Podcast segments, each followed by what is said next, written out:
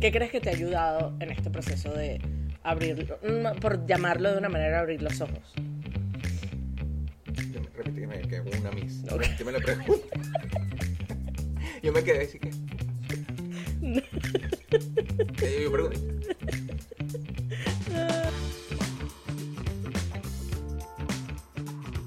Bienvenido Gracias. a Too Much con Demasiado, Como nosotros. como nosotros, total. Y mm, primero, gracias por estar acá. No, tú sabes que yo siempre voy a estar aquí para apoyarte en todos tus proyectos. Y la primera pregunta, porque yo creo que es la que, bueno, vamos a ver que la gente no vea que esto está como que caliente. Em, bueno, sí, no sé si se parece en el video.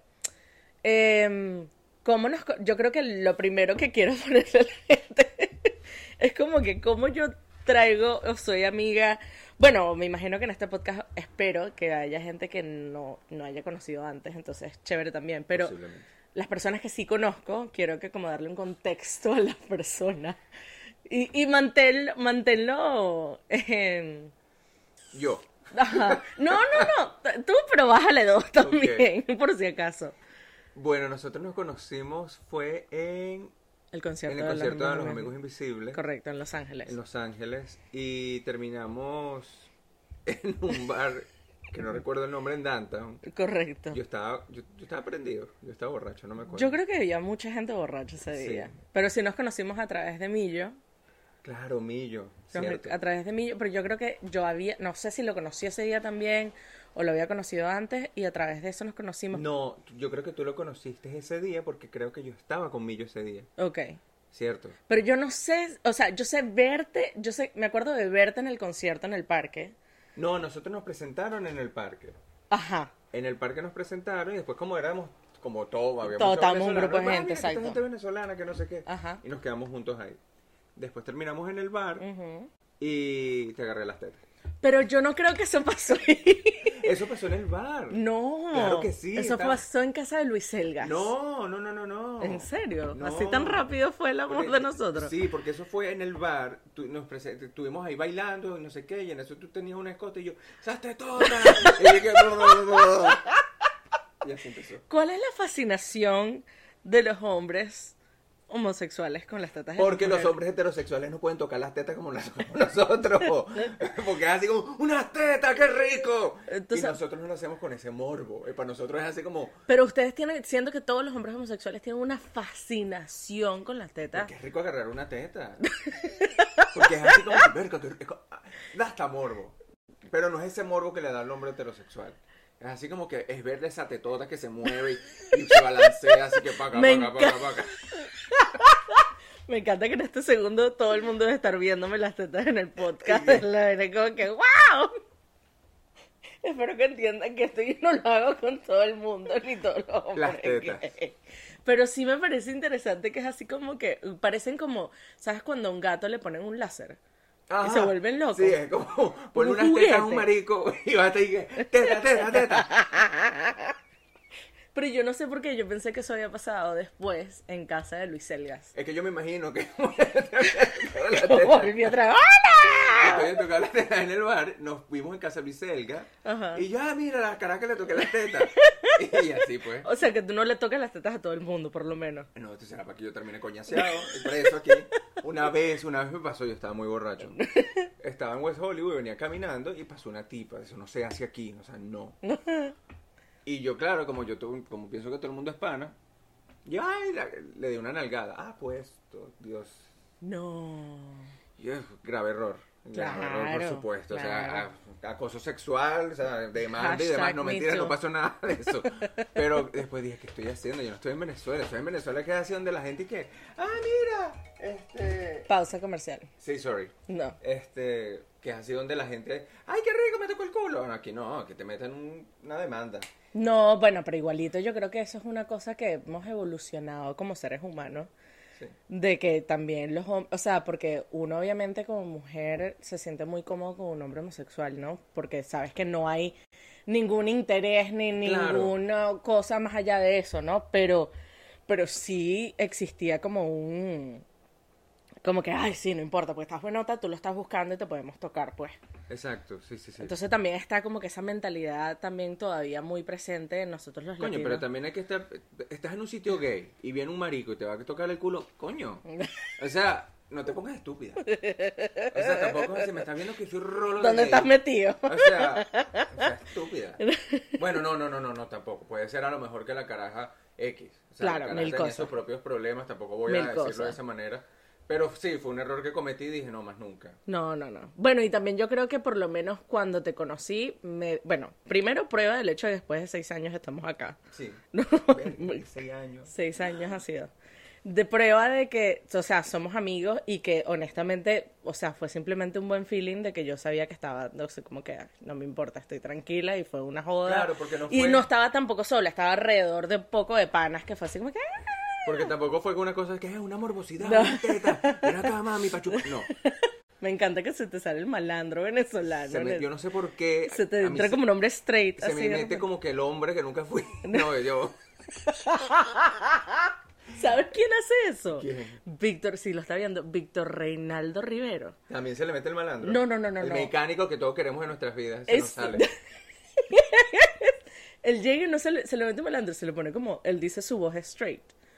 Y de repente pone una voz así. Ya va, pero es que yo me pongo así que ven acá, mami, ven acá. ¿Tú qué? ¿Pendiente de qué?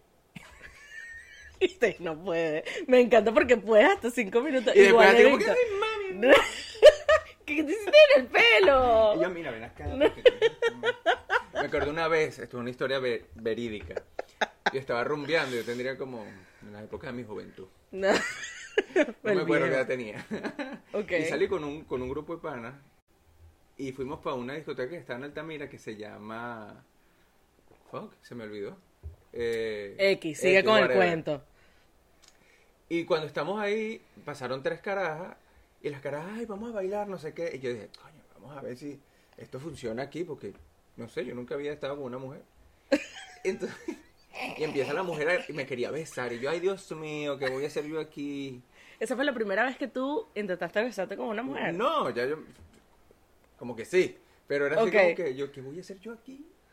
¿Y Entonces qué la hago yo me venía- después? Ajá, ¿Qué hago- mi qué preocupación. hago yo la tipa después? venía, yo, una mujerón, una tipa, un, tipota. Y yo, vi, ¿qué, ¿qué voy a hacer yo aquí con este? La tipa me empezó a besar y yo, ay, Dios mío, yo sí era marico.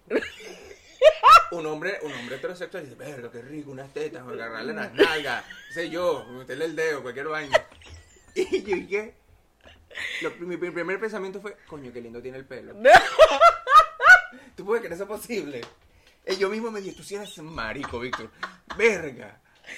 No puede ser. Claro, me imagino, me imagino. Eh, Puedes llegar así como que, ay, pero ¿con quién te haces el pelo tú? No, no, literal, yo la estaba, yo la estaba besando y yo le agarraba el pelo y lo que pensaba, yo, coño, qué lindo tiene el pelo, tiene suavecito y liso y largo.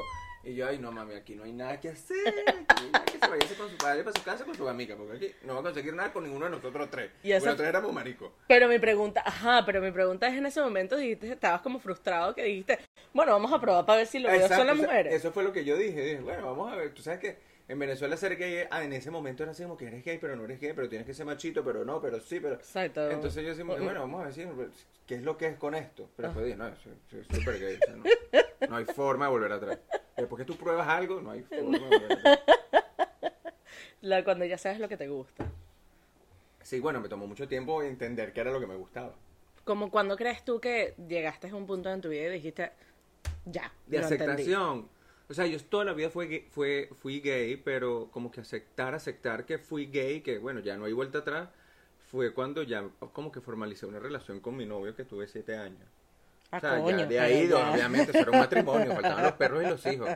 O sea, pero sí. O sea, pero obviamente me imagino, o sea, que toda la cuestión de saber desde el principio de tu, o sea, que eras niño, que lo sabías, Eso fue era más que todo porque me imagino que alrededor no veías a alguien como tú. Eso fue una lucha muy, muy fuerte conmigo mismo, me sentía culpable. Claro. Le rezaba a Dios, por favor, no quiero ser gay, quítamelo, porque me sentía como Sí. un pecador. Claro, Un- Que es lo que nos enseñan, ¿no? Exacto, entonces Claro. eh, eh, es muy... Creas, creas una persona encima de tu persona. Claro. Cambias tu personalidad, creas un personaje y llega un punto donde se te olvida quién eres. Claro. Porque estás tanto, estás guardando tanto lo que eres para que la gente no te juzgue, que se te olvida quién eres. Y creas una persona y esa persona se vuelve tú. Claro. Se vuelve lo que eres tú. Entonces, ¿tú crees que a través de conocer a ese novio que tuviste, llegó como que sacar a esa persona que habías dejado No fuera? completamente porque era lo mismo. Esas ese novio que yo tenía también estaba en la misma, no en la misma situación, pero era tenía un trabajo donde la gente no podía saber que era gay, pero entonces siempre era como que un straight, straight acting every time. Ajá. Entonces era así como que no nos ven, sí nos ven, pero después era así como que más relajado. Pero siempre era un pretender que no eres, pero lo tienes. Ok. Entonces, como un secreto a voces. Es como un secreto a voces, así como que ella es puta, pero todo el mundo sabe, pero nadie lo dice. Así tal cual. Ella tiene OnlyFans. Ah, chévere. Ok, ok. Bueno, que ahorita no es de... Porque sí, porque yo creo que ese es el problema, el juzgo, ¿no? O sea, el uno sentirse... Porque yo creo que más allá de uno juzgar... O sea, porque yo creo que uno se juzga a uno mismo muy fuerte, ¿no? Sí, claro. Pero yo creo que el sentirse juzgado es demasiado fuerte también. O sea, cuando uno lo ven de una manera que saben que uno está No, y no solo que te vean, que te lo hagan sentir. o, y te, que, o que te lo digan. Por lo lo menos que a mí me ha pasado mucho que es así como que a ti no te da vergüenza andar en traje de baño. Me ¿Te lo han dijeron- dicho? Sí, y cómo no. ¿Cómo no? No puede ser. Sí, sí, sí, sí, sí. Cuando yo estaba así, lo más más gorda que estaba, estaba en traje de baño en la playa y me dijeron que si no me da vergüenza traje Un de desconocido.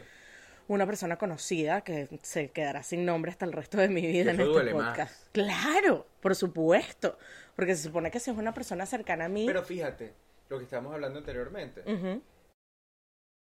Es como que, sí, es verdad, a lo mejor este, estoy de sobrepeso, pero eso habla más de ti correcto. que de mí. Claro, pero en ese momento, cuando uno no tiene la conciencia Claro. de entender estas cosas, Sí, y un tema de inseguridades y cosas. tema de inseguridad, no, y un tema de que toda mi vida me han vendido la imagen de una mujer que no es lo que yo tengo, ¿me entiendes?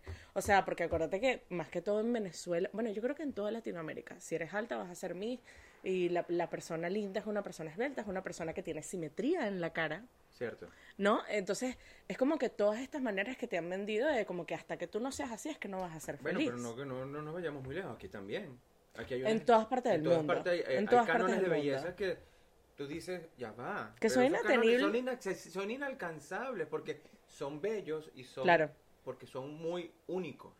Claro. Porque no todo el mundo tiene eso. Correcto, y yo creo que hemos pasado, que es lo que quería hablar contigo, como que hemos pasado de ese compararnos o tratar de encajar en un patrón específico a darte cuenta de que tu manera única de ser y tus errores y tu lo que ha pasado y lo que te hace único es lo que atrae a la gente. Sí, posible. Y a veces uno nos damos- no nos damos cuenta. No, hasta conscientes de eso. a mí, la primera vez que a mí me dijeron, me dijo, Julia, es que me- tú me gustas así peses 300 libras, peses 30.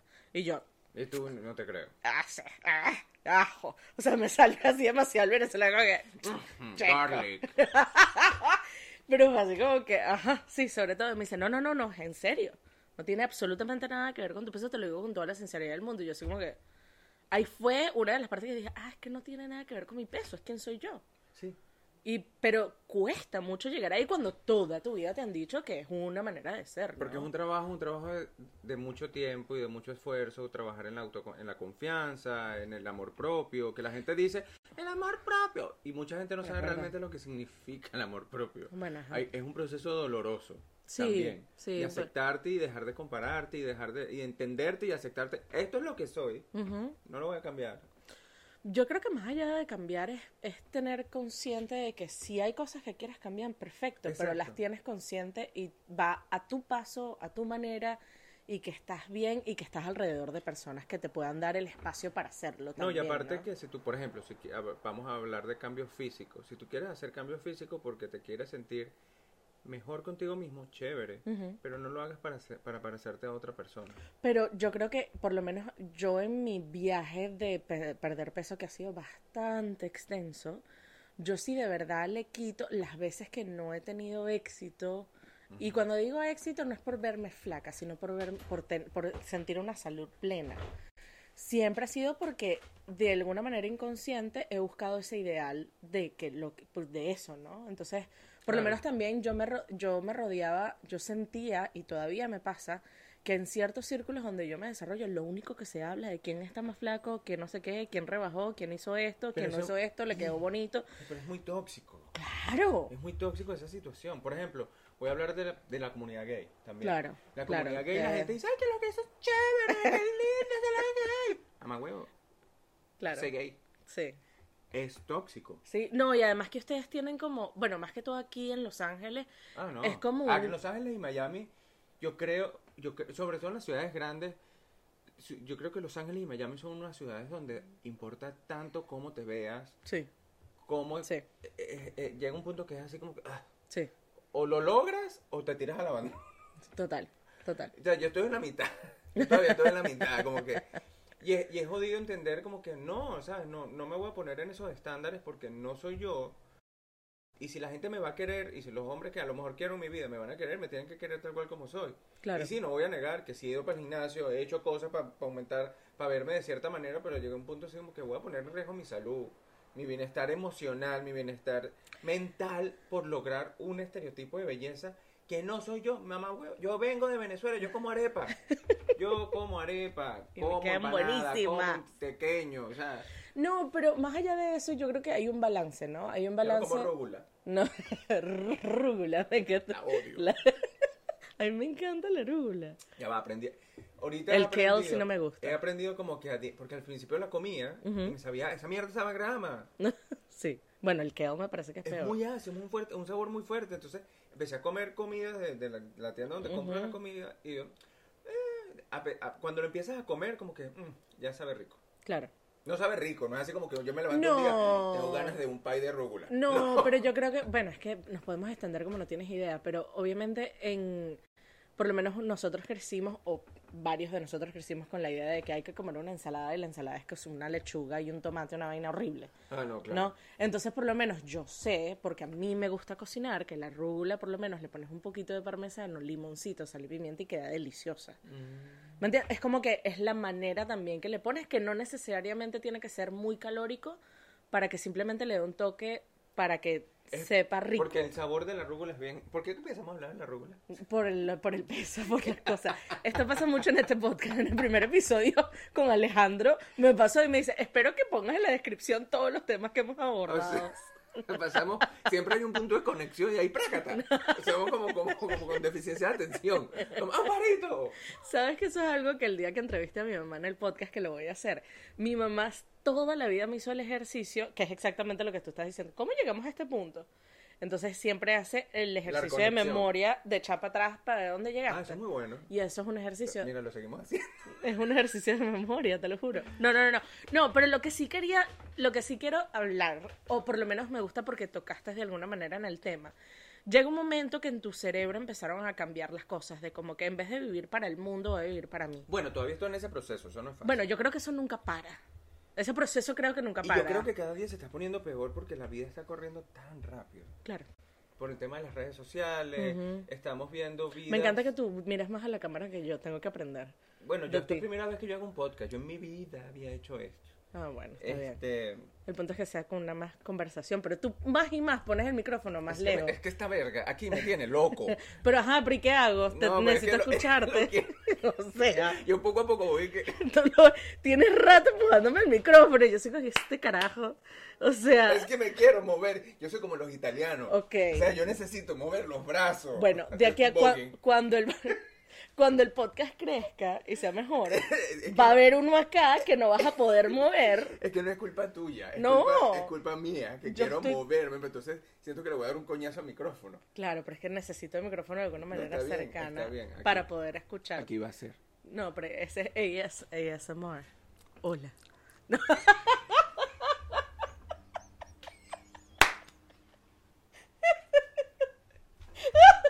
Si tuviese una uña larga. Y decir que... Así. Por eso, bueno, esta es la razón por la cual somos amigos, creo yo. Porque nosotros terminamos o llorando juntos Coño, sí. o Verga, riendo, sí, ¿no? Horrible. que jode. Burda. O sea, pero siempre como que no hay como que un espectro. Y también para mí, tú eres una de las personas Tomo y tomo verga aquí. no, para agarra. Em, que por lo menos este tema que estamos hablando del cuerpo, con todo eso que somos dos cuerpos muy distintos, o, sea, no, o sea, biológicamente, con dos maneras de, de, de ver, de atraer, de sentir, o sea, tenemos muchas cosas parecidas. No, no, tenemos muchas conexiones porque vivimos exactamente, aunque tenemos vidas distintas, tenemos muchas conexiones Y los tramos son Los que muy tramos como parecidos. Sí. Eh, y por eso nos llevamos tan bien. Sí, sí.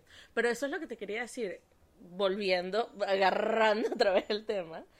¿En qué crees tú, o sea, en qué momento empezaste a darte cuenta o a cambiar cosas? No sé si son hábitos o por lo menos lo que siento yo, creo que quizás conociéndote, te empezaste a tener como epifanías o como a darte cuenta Ay, no, joda, eso de fue... cosas, Mira, eso fue hace un año, más o menos. más o menos. Yo empecé a comer gomitas de marihuana. Porque, ah, es barato, salgo, me como una gomita, no gasto plata y la paso buenísimo. Después de 10 gomitas, En un día. no chica, será para que yo termine muerto. Después la que- loca muerta en la calle. Pero es que dice, después de 10 gomitas. No, cuando digo después de una 10 noche. gomitas en el transcurso de como Ok, ok, ok. Y creo que lo dije jodiendo, pero creo que fue después de 10 ¿Sabes qué gomitas. vamos a hacer? Vamos a poner el micrófono acá y tú echa el cuento conmigo. A ver, tengo más espacio para Ajá, moverme. exacto, por eso. Vamos a ver si eso funciona, no sé. No, porque comiendo gomitas de marihuana un día, o sea, ya yo había comido varias y un día estaba en casa de Alejandro y él siempre se queda dormido. Ok. Y yo me quedé solo high. Y en eso empiezo a recordar cosas del pasado y me he puesto a llorar. Claro. A llorar como un niño, a llorar y me acordé de sentimientos y vainas. Y yo, verga, yo sentía, yo amaba, yo quería, yo tenía anhelos, yo tenía esperanzas y tenía sueños. Cuando me llegó todo eso de coñazo, Ok. fue como que volver a sentir otra vez. Yo me sentí tan agobiado. Mm, Y yo decía, ¿y ahora qué hago con esto? claro. Claro, eso fue la primera vez. Y después seguí comiendo y más me siguió dando, hasta le agarré miedo. Dije, no quiero, no, no tengo tiempo, no, no quiero pasar por toda esta situación. Sí, fue súper así. Y después en una depresión horrible, horrible.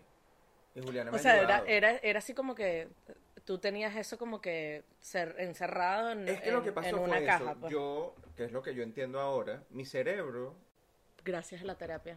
Sí, no, es en serio, literal. Mi cerebro me, me resguardó de situaciones y Claro. traumas y cosas que yo viví en mi pasado. Claro. con situaciones, personas en las que confié.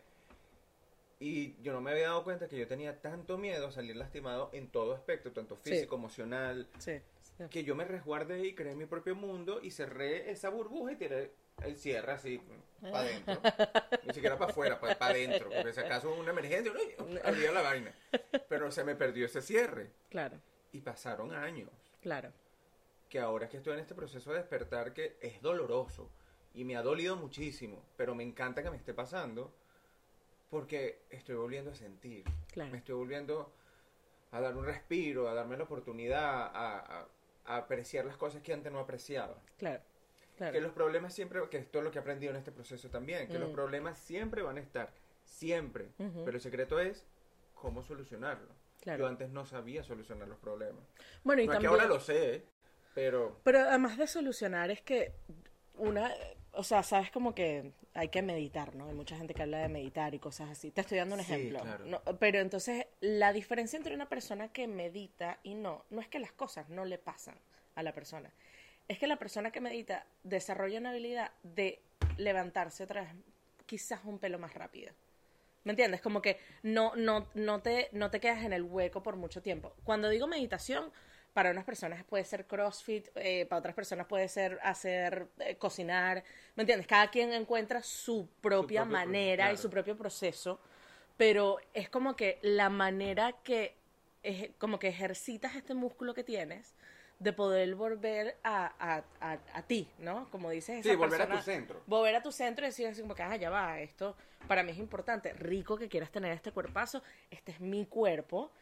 No, no estoy diciendo que lo estás, que si quieres cambiarlo esté malo, para nada.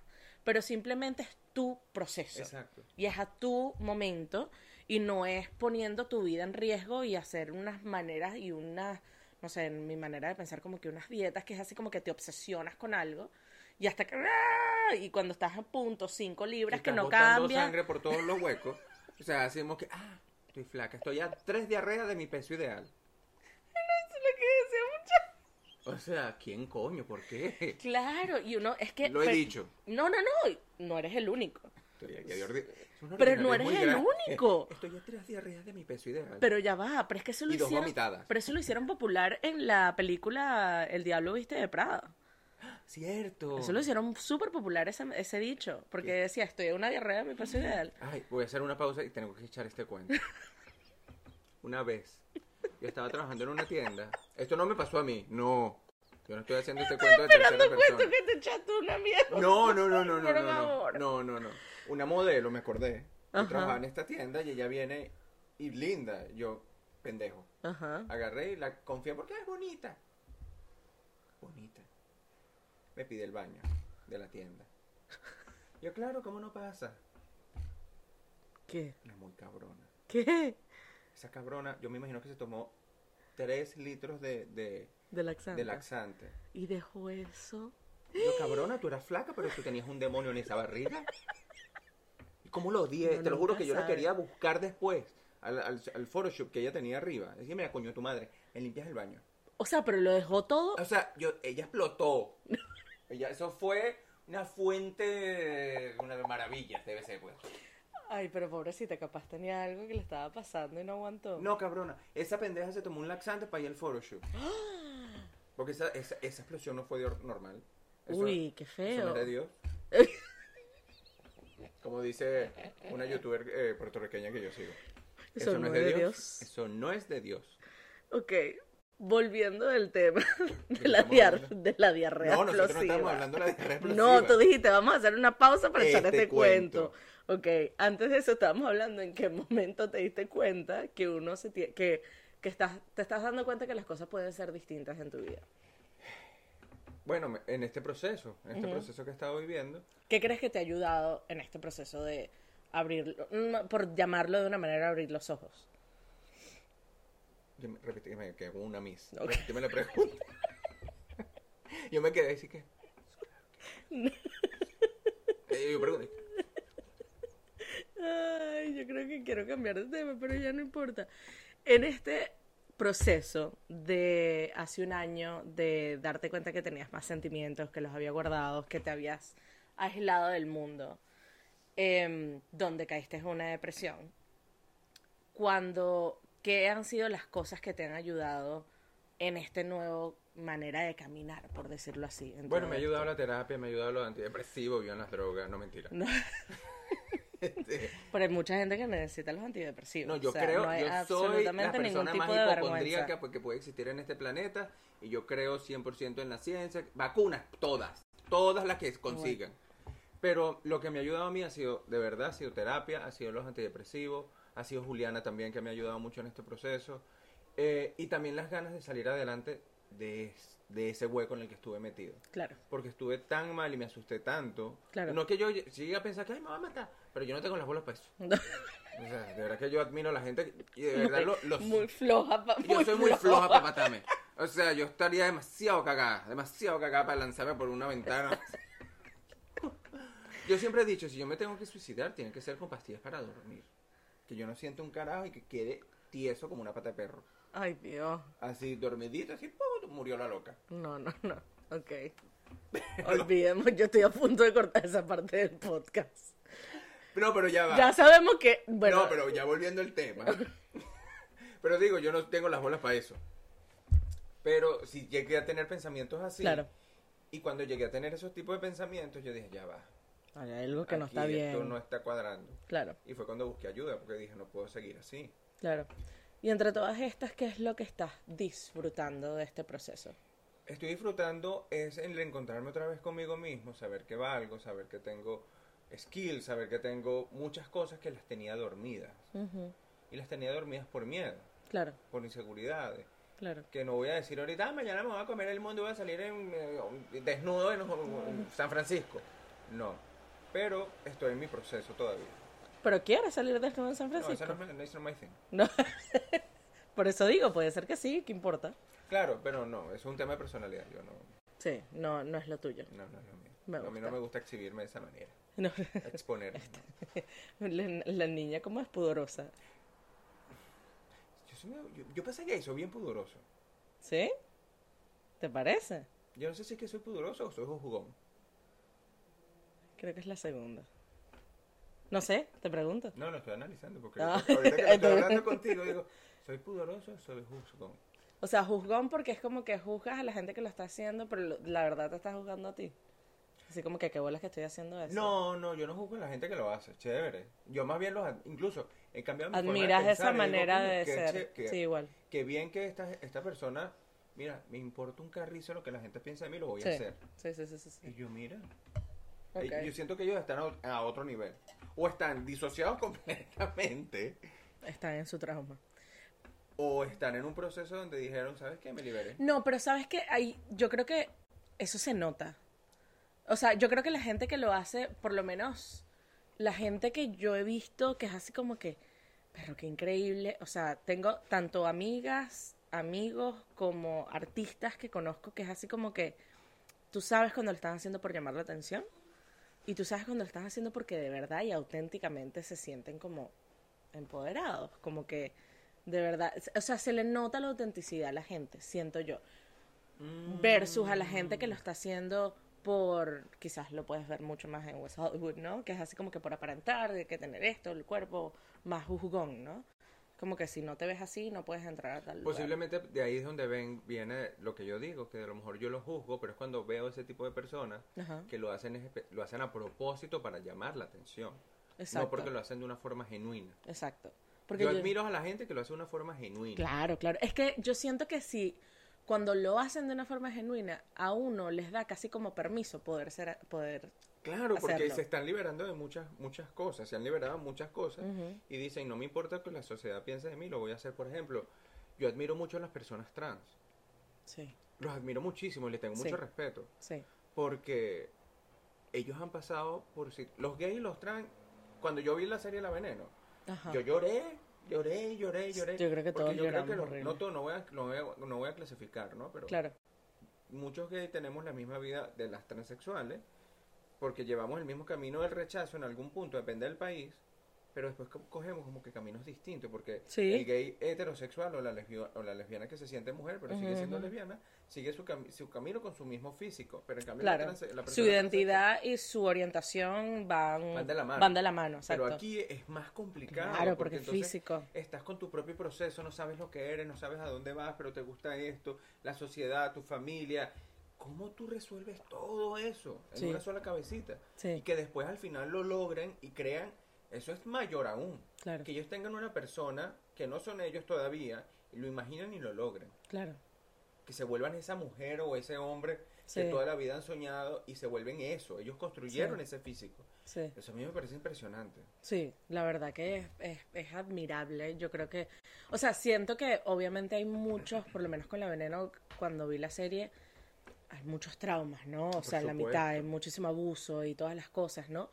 Pero la, yo creo que la veneno y muchas otras personas trans dieron camino a quizás las personas como Jonathan Van Ness, que es alguien que admiro mucho, el de Queer Eye, que es el que hace lo del el pelo.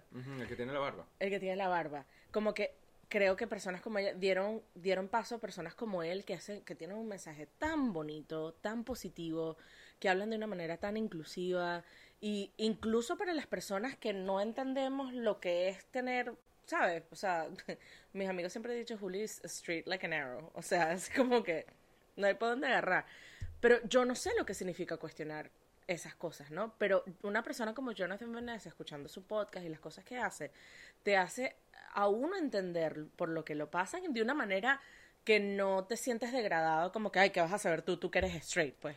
¿Sabes? Que hay mucho muy- de eso también. Claro, Así como que tú tienes todas las ventajas del mundo. Así como que, marico, pero no entiendo, pues. O, O sea, sea, hazme, déjame, Jonathan habla conmigo. tener- tiene, tiene un poder de comunicación muy grande Sí, y, y también sí. y, se- y se nota que se ha alimentado ha alimentado su muy- conocimiento y por sí, eso tiene esa habilidad de porque es muy fácil decir o defenderte desde el desde la agresión Sí, porque te- todas las vidas has sido agredido todas las vidas has sido rechazado Sí. y cuando viene una persona que no es no entiende lo que eres Claro. lo primero que uno hace es agredir verbalmente No, y yo creo que también la manera, como terminamos acá, ¿no? Pero eh, tengo entendido que cuando él crece, su familia lo apoyó muchísimo. y eso es muy importante Y eso creo que, bueno, yo ahí, cuidado, me pongo a llorar, pero es que es increíble como alrededor de un niño, y con esto no estoy hablando solamente de orientación sexual. de todo Estoy hablando de todo. Hay veces que lo que un niño necesita, un adolescente necesita es dale que tú puedes. Es todo. Una persona que diga yo te creo en ti, yo estoy campeón, que, que necesita, o sea, un lugar sano, donde la gente llegue y le diga solamente yo te quiero, yo creo en ti y echa para adelante. O sea, a mí me parte el corazón la cantidad de gente en la cual eso es todo lo que yo tengo que... O sea, ese es obviamente mi llamado también a través del camino de las personas, ¿no? Y por la cual por termino con coach, porque es como que yo fielmente creo en la gente y hay tantos, tantos, tantos adolescentes y niños que lo único que necesitan es una persona que les diga, no te preocupes, tú estás bien. Yo creo que ahorita las generaciones que vienen de relevo tienen mucha suerte. Bueno, Tienen depende más de los padres- depende de los padres en los que estén también. Sí. Pero siento que ahorita hay muchos más padres Sí, más, más educados en el tema de psicología, de crianza, que la generación de nuestros padres, claro. que no tenían Tienen- acceso. Ahorita con el acceso a las redes sociales, al internet, a todo, tienen acceso a información infinita. Sí. Y sin ir muy lejos, la misma Angie. Sí. Es una amiga que tuvo un Wow, niño Sí, es verdad, tienes razón. Y ella se ha alimentado muchísimo. Sí. Y ella, y yo sigo a muchas de las cuentas que ella sigue de, de- Ujú. de niños. Digo, claro, todo esto tiene sentido. Es Claro. pensar ciertos comportamientos con otros comportamientos. Y eso al final hace un adulto funcional. Claro, pero además de eso, lo cool que pasa por algo como lo está haciendo Angie es como que, cosa que le digo mucho a mis clientes, cuando uno empieza ese proceso consciente, especialmente con un hijo, uno sana también. Por supuesto. ¿Me entiendes? Como que uno ve a, a- a aprender y para ese patrón de tu familia con tu hijo a través de... Tú como que sanas esa parte de ese niñito que necesitabas escuchar eso en ti, ¿sabes? Sí. Es una terapia. Es un, y es una terapia en, en vivo y en directo. Sí. Que es la, que es la otra parte. No, que es la otra parte de la terapia que he hablado full de eso esta semana con varias personas. Como que está muy, muy, es muy importante entenderlo. Y en terapia, eh, entender de dónde vienen tus maneras de pensar y el cómo hacer o por qué hago lo que hago. Pero la otra parte más grande para mí es en acción. Entonces, cuando eh, llega y el mundo te vuelve a dar la vuelta y te presenta con una persona eh, con ciertas personalidades y maneras de ser en tu vida, Cierto. ¿qué vas a elegir tú ahorita ya que lo, porque ya lo entendiste? Sí, que a veces nos pasa a todos. Que dice, ¿por qué me vuelve esta persona pero en diferente cara? Ajá, Pero ¿por qué yo estoy en esta situación otra vez? ¿Por qué me pasa y me pasa? No es que te pasa. no. Es que tú inconscientemente, porque Lo es un tema inconsciente, atrayendo. no es un tema ni siquiera de atracción. Porque yo creo que ni siquiera es un tema de atracción. Es que como tu inconsciente está acostumbrado a ese tipo de personas, tú vas conociendo en el camino muchas personas. Correcto. Y cuando en ese, en ese muchas personas conoces, te va a salir una de estas, Claro. tú te vas a aferrar a esa. Claro, porque es lo conocido. Exacto. Claro. Y por eso es que tú dices, pero ¿por qué la vida no, papi? O mami, a ti la vida no te lo pone. Tú, Tú lo eliges. mismo lo agarraste del montón. Lo viste en la línea, ah, tú eres, ven acá. Ajá, total. Eso es lo que pasa. Claro, pero por eso digo quizás es atracción. O sea, atracción no es solamente de un lado. ¿Me entiendes? Claro. La- Sí, pero entonces yo me he dado cuenta que... O sea, como un control remoto. El control remoto, o sea, sale una señal y vuelve. Pero es- está en ti quedarte viéndolo o no. Correcto. Entonces esta persona está en este proceso de conocer gente y en ese proceso de conocer gente conoció muchos tipos de personas, pero se quedó en esa que tiene esa personalidad específica que ya te ha hecho daño o que cualquier cosa y Sí, te quedas sí, ahí. sí, sí, te entiendo. Sí, bueno, claro. No, también me lo estoy diciendo a mí mismo. Bueno, que eso, eso es la parte más, más, para mí la que más me ha impactado de ser coach muchas veces, que razón por la cual yo por lo menos eh, ayer Alejandro, bueno, es que hemos hablado de varios Alejandro, está Alejandro Bataille, No, pero que sé que seguro me estás hablando de la... de por Alejandro Toro estábamos hablando, em, que yo quería hacer este podcast también porque no quería ser solo Juli la coach, ¿no? Porque mucha gente siempre se ve- es como que ya me ven a mí como es la persona que tiene eh, herramientas o maneras de ver las cosas o mi perspectiva, cosas así. Yo quería ser también la manera donde yo también me podía expresar más allá de eso. Y una de las cosas más cool, más cool y más retantes que me ha pasado como coach es que cuando tú eres coach o cualquier tipo de terapia, eh, cualquier forma de, te- de, de forma terapéutica que estás, tú eres una, es todo acerca del cliente, ¿no? Es todo acerca del paciente. Claro, porque tú no hablas de ti. Eh, Exacto, ¿me entiendes? Y tú, por eso mucha gente me dice, pero ¿cómo tú haces para escuchar a la gente que, na- que no se te pega, no te sientes cansado? Y le digo, no, es una, también tienes que entender muy bien de que la persona tiene las herramientas para poder llegar a eso. Uno simplemente va como que poniendo los espejos de tal manera para que la persona se dé cuenta, ¿no? Pero lo más arrecho es cuando la persona está pasando por un proceso idéntico al que estás pasando tú por dentro. ¿Verdad? Que yo nunca he pensado, nunca te he preguntado eso. ¿Cómo haces? ¿Cómo haces para que... ¡Y! tú llegas y tú estás en el medio, de- o sea, la mejor ¿Te manera... estás viendo? Claro, no, y te estás viendo o la persona llega a una conclusión que a uno, uno llega y así como que se, como que te metes las lágrimas de Eh, ¿cuánto vuelta. es? ¿Cuánto te tengo que pagar? No te preocupes, es gratis. No, pero hay veces que uno llega y tienes como que momentos donde dices, wow, esa es la pregunta que me tengo que hacer yo. Claro. Y lo escribes en un lado del papelito y lo guardas y tú te encargas de tu ¿Me proceso. puedes repetir qué fue lo que, cómo fue lo que pensaste? Ya va. No, porque es que yo llevo Claro. unas anotaciones para tu próximo. Claro. Pero yo creo que también la razón por la cual, esto lo estaba hablando yo con otra persona que es coach, que es healer, yo creo que la diferencia entre quizás las personas como yo y ciertas otras personas que son terapeutas, psiquiatras, psicólogos, o sea, con la cantidad de gente con la cual yo me codeo en, en este mundo, es la compasión, ¿me entiendes? O sea, es, es la compasión que uno tiene de entender, porque no es que tienes que caminar en los zapatos de la persona, pero tienes la compasión de entender lo que está pasando en las personas en ese momento, porque tú lo has pasado de alguna manera. Sí, la ¿me empatía. entiendes? Es la empatía. La empatía y, y, y el, el, el entender de que uno en ese momento es un vehículo, ¿me entiendes? La persona viene a, que lo estábamos hablando antes de empezar a grabar, uno puede estimular las cosas de tal manera para que para que uno quizás en la universidad lo llamamos como que haces pop como como como una, Una cotufa. ¿me entiendes? Me encanta. O sea, tú li- literalmente, pero ¿qué hace, ¿qué hace uno? Uno se mete en cursos o habla con personas que le interesa o cosas así, para que se ponga como que caliente la cosa, para que uno mismo llegue y entonces uno se vuelve una cotufa, ¿me entiendes? Como que tienes el clic de la vaina, o sea, como que entiendes lo que está pasando.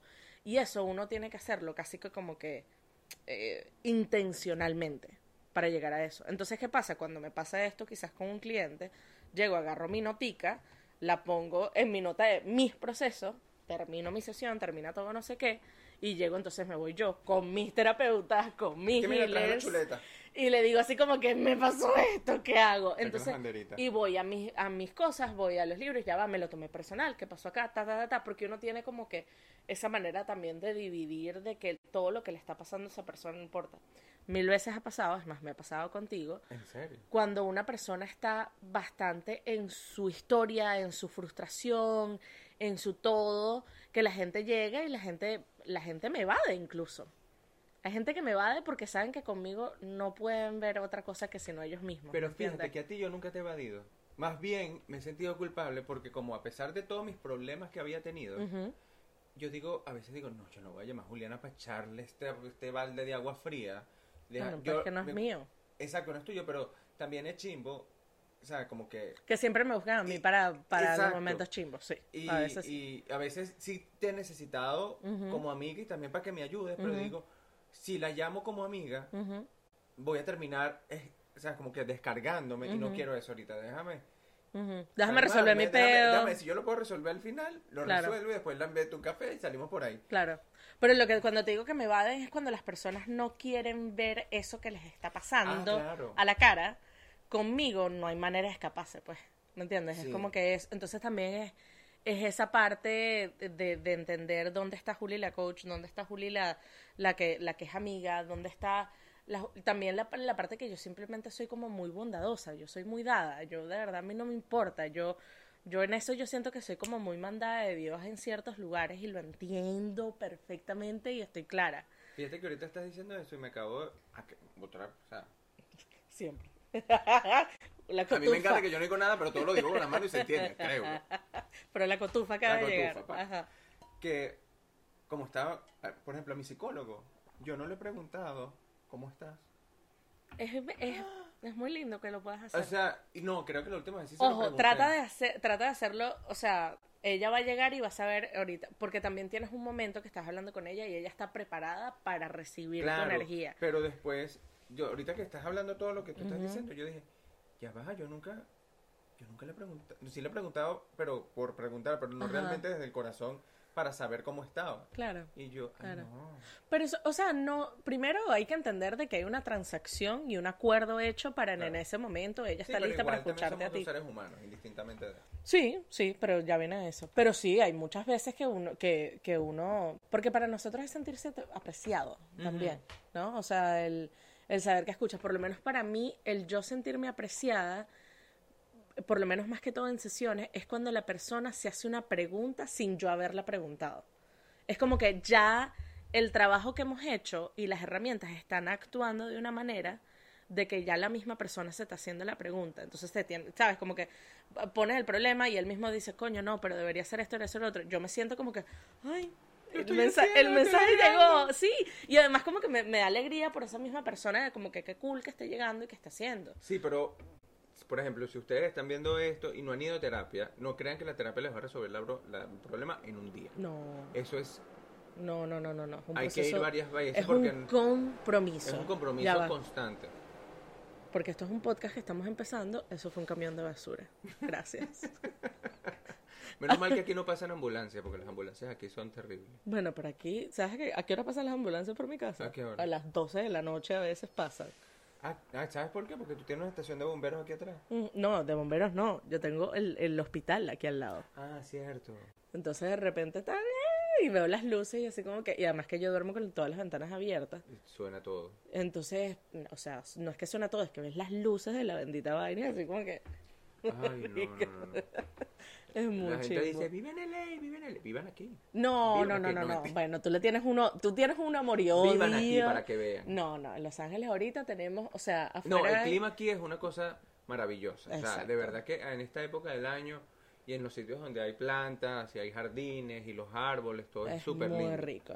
Es muy Eh, pero no vivan en Downtown. rico. No, no, eso sí lo puedo decir yo ni de no vaina. vivan en Downtown porque eso es... Nada que ver. No, pero no sé qué, hay unas zonas de Downtown donde son súper bonitas ahorita. Sí, pero no De salgas de, no salgas de esas cuatro cuadras. Ah, no, pero ¿sabes que De noche Downtown es súper chévere. Bueno, o sea, yo trabajé en Downtown por muchos años, así no, que yo pero sé. el, no el lado de donde está el Staples Center. Ok. Del lado del Downtown, Downtown, del pleno Downtown para adentro. Ay, Dios, no, no sé. Pero bueno, Ok, whatever. eh, ya llegando al final del podcast, te tengo unas preguntas. A ver. A ver, Estoy preparado. ¿Cuál es el sonido que más te gusta? Ah, yo pensé que me ibas a preguntar qué odio y te lo iba a decir ya. bueno, esa era la segunda. el pero agua. ¿Odias el sonido Lo del agua? odio, me cae mal, me cae mal. O sea, Pero no- eh, describe. O sea, como que esto, hacer esto. Mal. Y co- pero no te, o sea, pero te produce algo como somático, como que en el cuerpo, como que, No lo quiero escuchar, me cae mal. O sea, es como que cuando escuchas a alguien, este me cae mal. Habla con tu terapeuta, porque habla con tu terapeuta de ese, Tú porque tienes un problema. porque Tú tienes un problema. eso es un trigger, no es por nada, pero eso es un mega trigger. Pero es que a mí un- una fuente. Ajá. La gente, ay, que es muy relajante. Sí. Yo apaguen esa mierda. O sea, pero por lo menos si tú vas a una cascada. La odio. Ah, Una y la playa cuando llega así. Eso es lo que te iba a decir. Una vez me quedé en Chirimena con mi exnovio. Ajá. Literalmente, la playa atrás. Tú salías y no había patio, era arena. Ajá. Y decía, apaguen, apaguen, apaguen esto, apaguen el agua. No puedo dormir. O sea, tú no puedes ir de vacaciones a la playa. Ese es el sonido que a mí más me gusta. Me da ganas de miar, o sea, es horrible. O sea, no puedo concentrarme. Ok. ¿Quién inventó eso? Ok. ¿Para qué? ¿Para qué? O sea, la pregunta de quién inventó eso es lo mejor. ¿Quién? ¿Quién? ¿Qué, ¿Para se, qué? qué se le ocurrió a Dios para hacer esta Eso vaina? no tiene sentido. Ok, ¿cuál es el que más te gusta? El sonido que más te gusta. Mierda, ¿no? No sé. Es un problema. No, es, no, no es que sea un problema, pero me parece que habla mucho de dónde has estado metido y que todo tiene que ser malo. Ay, no, ah, yo siempre pienso, pienso cosas cochinas, cochambrosas. Es que no es que, no, porque no es solamente, cochino y cochambroso yo soy igual, pero tú siempre vas a lo que es lo peor que puede pasar en este momento. Cierto, tengo que cambiar eso. Tú vas a catastrófico. No, pero ya no estoy tanto, ya no estoy No, no, no, no, por eso te digo. Pero me, me- sería una buena pregunta. Ok. ¿Cuál es la palabra que más te gusta? La palabra que más me gusta. En realidad me, me gusta más bien que me pregunten cómo estás. Ok, ok. ¿Y cuál es la palabra que más odias? O la palabra que menos te gusta. Como que no lo estás haciendo bien. Ok, Sí. ok. ¿Cuál es tu grosería favorita? Coño, tengo todas, todas, amo las groserías, todas, coño de la madre, verga, culo, verga, todo, todo, todo, todo. Vengan a mí. Yo he sido grosero toda la vida. pero Es que me Siempre. encanta. Pero ¿y en el trabajo cómo hacías? Bueno. En el banco, por ejemplo, era otra persona. Ah, bueno, lo que pasa es que, claro, vendiendo y trabajando con clientes, yo- te, o sea, no hacía Ok, eso. ok, ok. Pero con mis compañeros era así como que, verga, marico, no sé qué, la vaina. Ok. Todas las Yo groserías. me acuerdo una vez que um, trabajé con una coreanita, pobrecita. Este. me tenía verde, verde, verde. Y no aguanté más. Y yo le dije, fuck you. Así de frente. Frente. Bueno, pero es que tú también eres fusil corto. Verga, pero me tenía loco, loco. Yo decía, Dios mío, que lo mate. Pero sí, yo me acuerdo que no aguanté. Y como yo no siento en inglés, Ah, para entonces mí lo así como que, O sea que la grosería es en español, 100%. por Tú puedes supuesto, hacer- a mí ok. me rechar y yo no te voy a decir, go fuck yourself. Mm. No, huevo. No hay nada más rico que eso, mamá huevo, chico. Joda. ¿Sabes qué? Mi plan cuando haga estos episodios es sacar como clips de esta vaina. Yo creo que ese es el clip de Como este. mamá huevo. Y así bien malandro. Ah, Ok, última pregunta. Em, si Dios existe, cuando mueras y llegas a las puertas del cielo, ¿qué te va a decir Dios? Que lo hiciste bien, hiciste todo lo que pudiste. Dale, marico, dale. Gracias por estar aquí conmigo.